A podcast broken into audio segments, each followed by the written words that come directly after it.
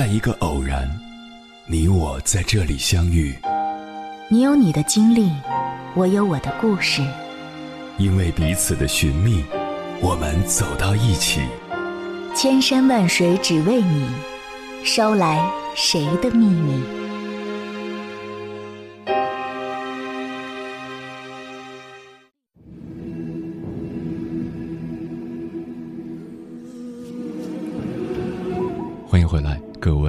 行者，这里是正在直播的中国交通广播，千山万水只为你，深夜不孤单。我是迎波，绰号鸭先生。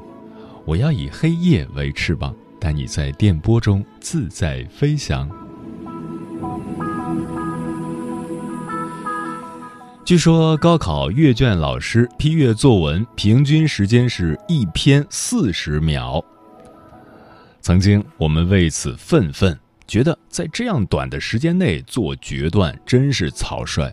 可是，在接下来的人生中，你会发现四十秒的时间简直是尊重。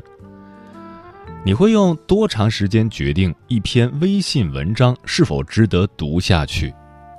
你会用多长时间决定一本书要不要买下来？你会用多长时间决定投奔一家公司？或是雇佣某位员工，你会用多长时间决定一个人值不值得做你的朋友？你会用多长时间决定是否要奔向或逃离一座城市？你会用多长时间爱上一个人，然后闯进他的生活？够四十秒吗？在高考之前。人生似乎是一条单行线，几乎所有的人都要排着队从一条路上穿过。高考之后是穿过山谷进入平原，眼前有无数方向，以前排成一队的所有人踏上了不同的小径，路越来越多，与你结伴的人却越来越少。你曾经痛恨学校安排的课程。老师布置的作业、枯燥乏味的课本和成堆的辅导书，以及那个唯一的目标——高考，你想的最多的是高考过后你的人生你来做主。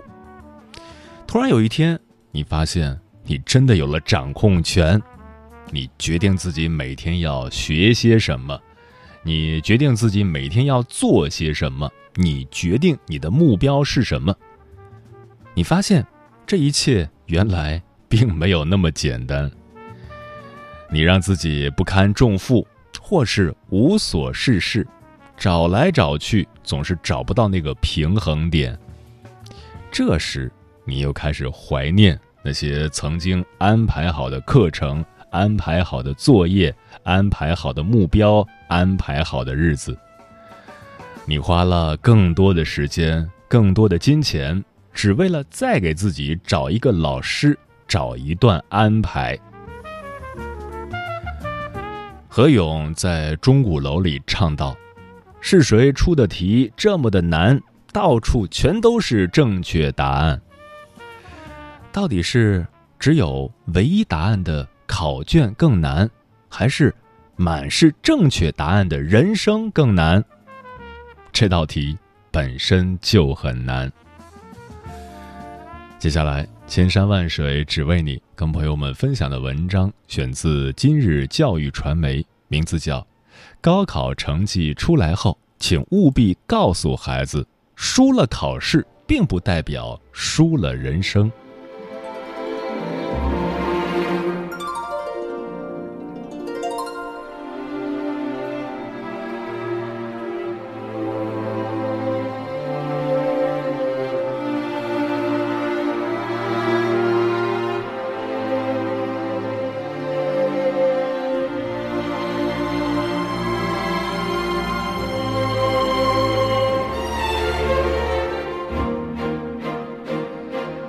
高考成绩出炉后，金榜题名固然可喜，考砸了可怎么办呢？高考或许可以影响你的未来，但绝不会决定你的人生。未来还长，路在脚下。不信，看看他们是如何走出高考的阴霾的。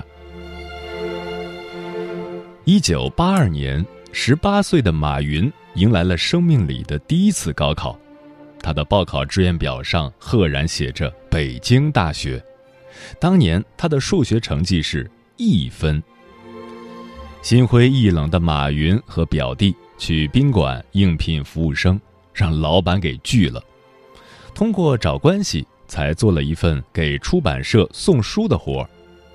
十九岁那年，他再次走进高考考场，数学成绩为十九分。马云又开始了一边打工一边复习的日子。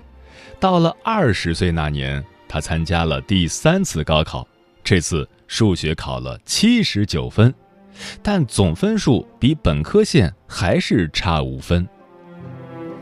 当年杭州师范英语系由于刚升到本科，以至于报考的学生竟然不够招生数。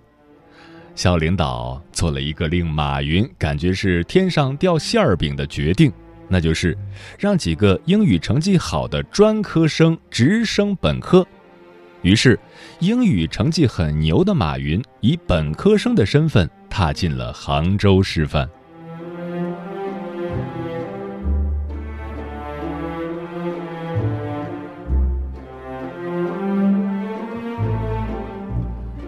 俞敏洪参加了一九七八年的高考，他报考的常熟市地区师专外语录取分数是三十八分，俞敏洪的英语却只考了三十三分。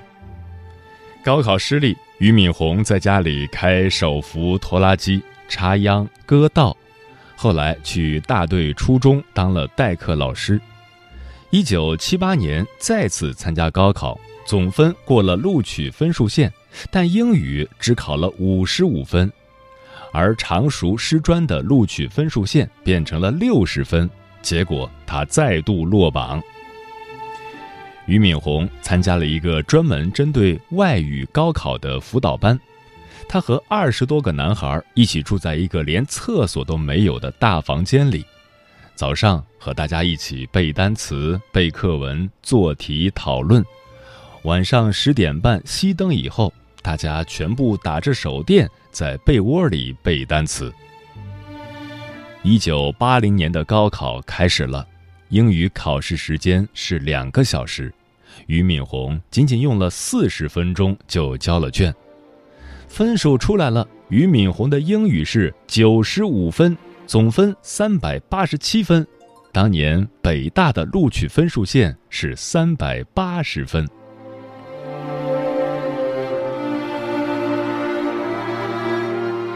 当初李修平高考连续三年落榜，父亲却从来没有为他走后门找工作。父亲的话里没有丝毫通融。你如果继续复习考大学，我支持你；你如果不想考了，就把档案放在街道上，听街道的安排。李修平特别不服气，姐姐哥哥都上了大学，怎么我就不行？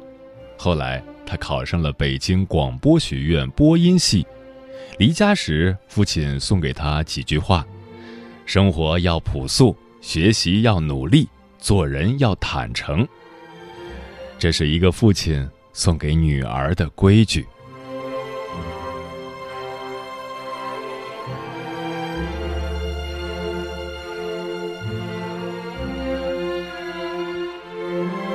蒋雯丽。因《牵手》《金婚》《中国式离婚》等影视剧而大红大紫，但是当年这个心怀梦想的女孩也曾高考落榜，被分配到安徽蚌埠的自来水厂当工人。蒋雯丽后来回忆道：“我觉得我是一个很不认命的人。”当时蒋雯丽给厂里组织文艺演出，一个舞台总监跑过来对蒋雯丽说。我看你表现力不错可以去考电影学院。这是蒋雯丽第一次听说电影学院。后来她就这样自以为是的真的去考试了。没想到文化课高考落榜已经参加工作的她最后竟然考上了。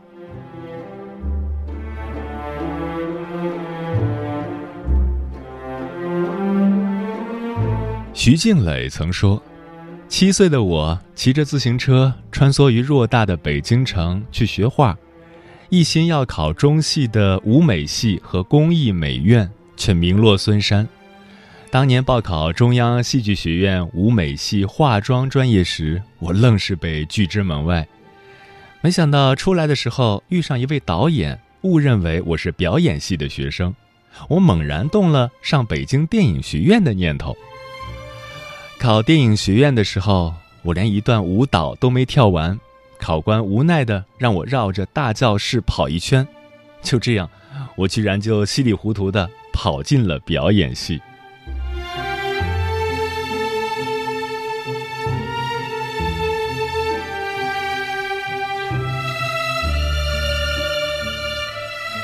第一年参加中国台湾联考，李安以六分之差落榜。第二年重考，数学差了零点六七分，再度落榜。李安的父亲是台南一中的校长，李安的两次落榜对于李家来说难以接受。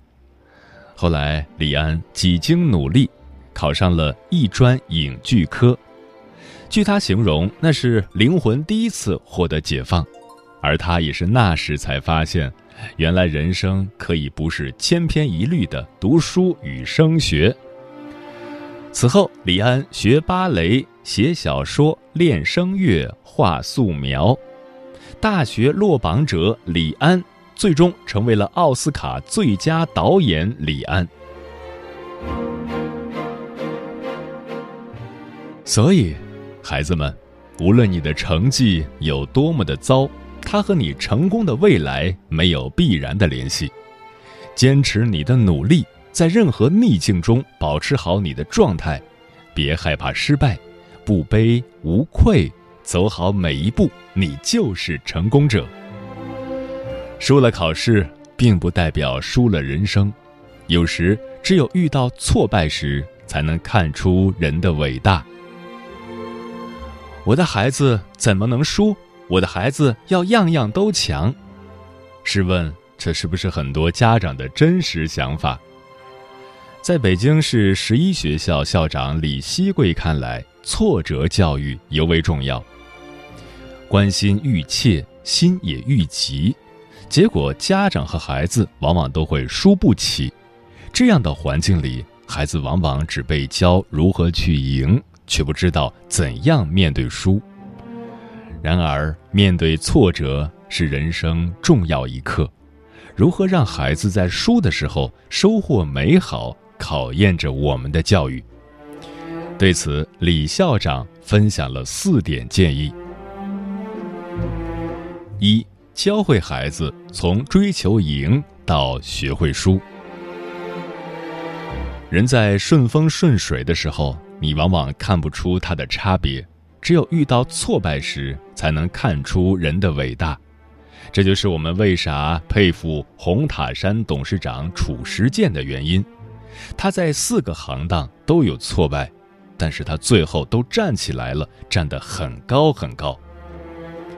我上个星期刚见过我们全运会柔道的冠军，我问他心得的时候，他说。我们刚刚开始训练的时候，第一课就是学会摔倒之后不受伤。你首先必须不断被人打败，然后你会滚翻，用特定姿势确保你倒下之后伤不了你。这是最重要的一课。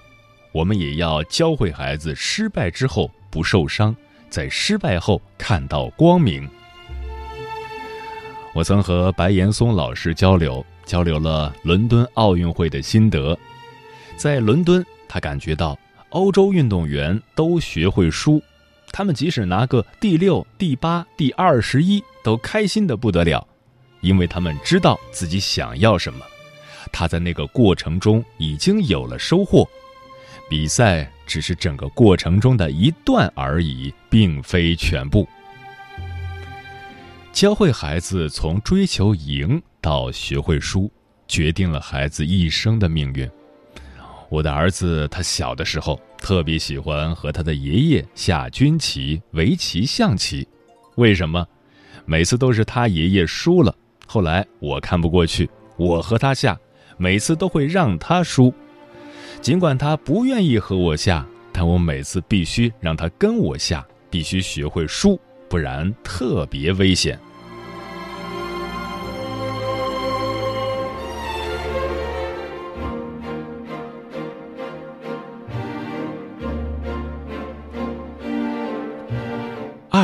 走出三次挫折，就知道挫折后有光明。什么叫挫折教育？就是要让孩子在经受挫折的时候知道有光明。为什么有些孩子跳楼？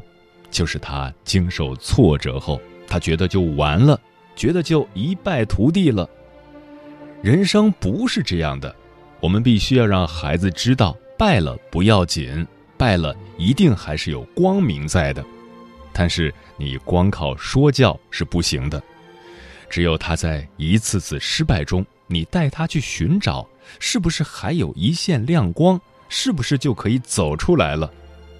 走出三次后，他就知道挫折后有光明，就没有更大的人生风险。在十一学校，我们一个学生创业的基地——松林书院，这里会不断挂出重新开业的牌子。为什么？因为他们公司死了。死了后重新开张，说实在的，我知道我们十一有两百多个社团，但我也搞不懂究竟是多少个，因为今天建了两个，明天垮了三个。有人就说：“你能不能派老师专门辅导下，让他们别垮了？”我说：“不可以，因为一旦老师介入，学生很多东西就得按老师的想法去做了。”而且我希望孩子的社团在学校都垮过一次，办个社团三个月、半年的，然后垮了多好！人生重要的财富，比到社会上办公司垮了的成本低多了。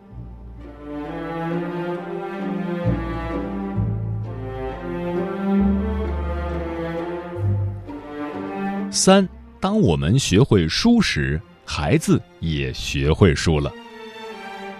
在十一学校有个道歉日，十月十二日，因为我们有个秋天，着急栽大树，结果这个大树晚上十点以后才让进五环内，所以拉到学校已经凌晨十二点了，必须种起来。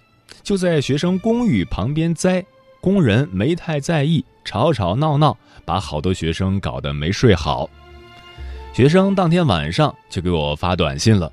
我就告诉总务处，不断的启发他们，他们终于在我的启发下，在学生的公寓楼向全校贴了两封道歉信，向学生道歉。这一道歉，学生马上就变了，学生就觉得我们也得道歉，不该这么计较，所以后来这一天就成为学校的道歉日。二零一一年的校运会。会务上有一个班经过主席台跳舞的时候，音乐给弄错了，怎么办？教导处老师写道歉信道歉。老师们可能感觉无所谓，但孩子不得了，原本排的那么好的舞蹈，音乐给配错了，多难受啊！但老师一道歉就消气了。我也经常给学生道歉，有次中国教育学会临时安排我到台湾去。平时我的出差都是已经安排好的，但因为我是协会副会长，他们说在台湾有个论坛没人去，临时让我过去，说要有领导致辞，我就没办法了。但是和孩子们周一的校长有约共进午餐，两个星期前都已经约好了，我去不了怎么办？道歉，给所有学生写道歉信。后来学生们也就原谅我了。回来后，我给大家补了饭。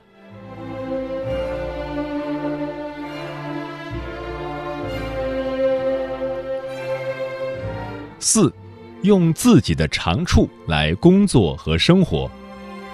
木桶理论害了我们很多年，总是认为短板决定能盛多少水，但这个世界短板是可以连接的。我需要装水时，我接一块板插上去就行了。李四有个短板，拿张三的插上去好了。你让我攒齐这所有的板，对不起，我一辈子都攒不起来。当我们的孩子有一短处的时候，我们的家庭、社会和学校都急着做一件事，就是去补短。其实更重要的是，尽快去发现他的长处，他一定有自己的长处。奥运会开闭幕式的导演王朝歌他说。短处，短处我才不管呢！我是用我的长处来工作和生活的。这人就非常有个性，人家就是能做出印象刘三姐、印象西湖，很能和别人合作。每一方面有点成就的人，往往都有了不起的短处。比如崔永元、乔布斯都有严重的抑郁症，为什么？因为他们天天想着怎么超越自己。一个家庭若如果紧紧抓住孩子的优势，培养十五年时间，你什么中考、高考都不在话下。但就是因为我们不淡定，我们老摇摆，我们老怕输在起跑线，最终我们就真的输了，什么优势也没发现。有一部很著名的教育电影是印度拍的，叫《地球上的星星》。大家可以看看，讲的是一个很不会学习的孩子，分数是零分，但是他遇到一个老师后，就变成了宝贝，成为了一个绘画的天才。教育最重要的是什么？答案是，发现真的你，找到自己，你就是太阳，光芒万丈。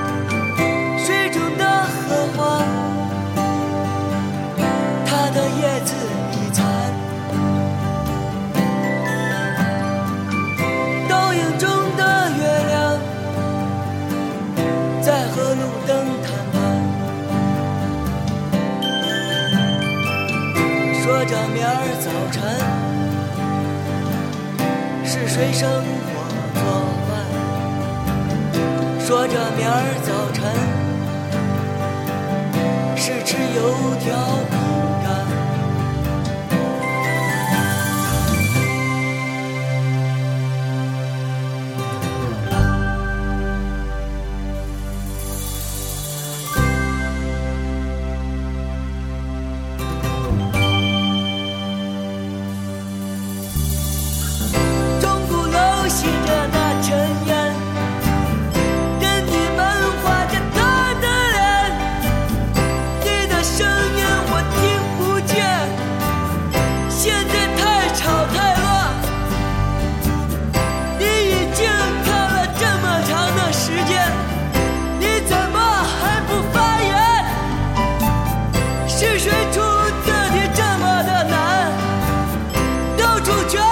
是正确。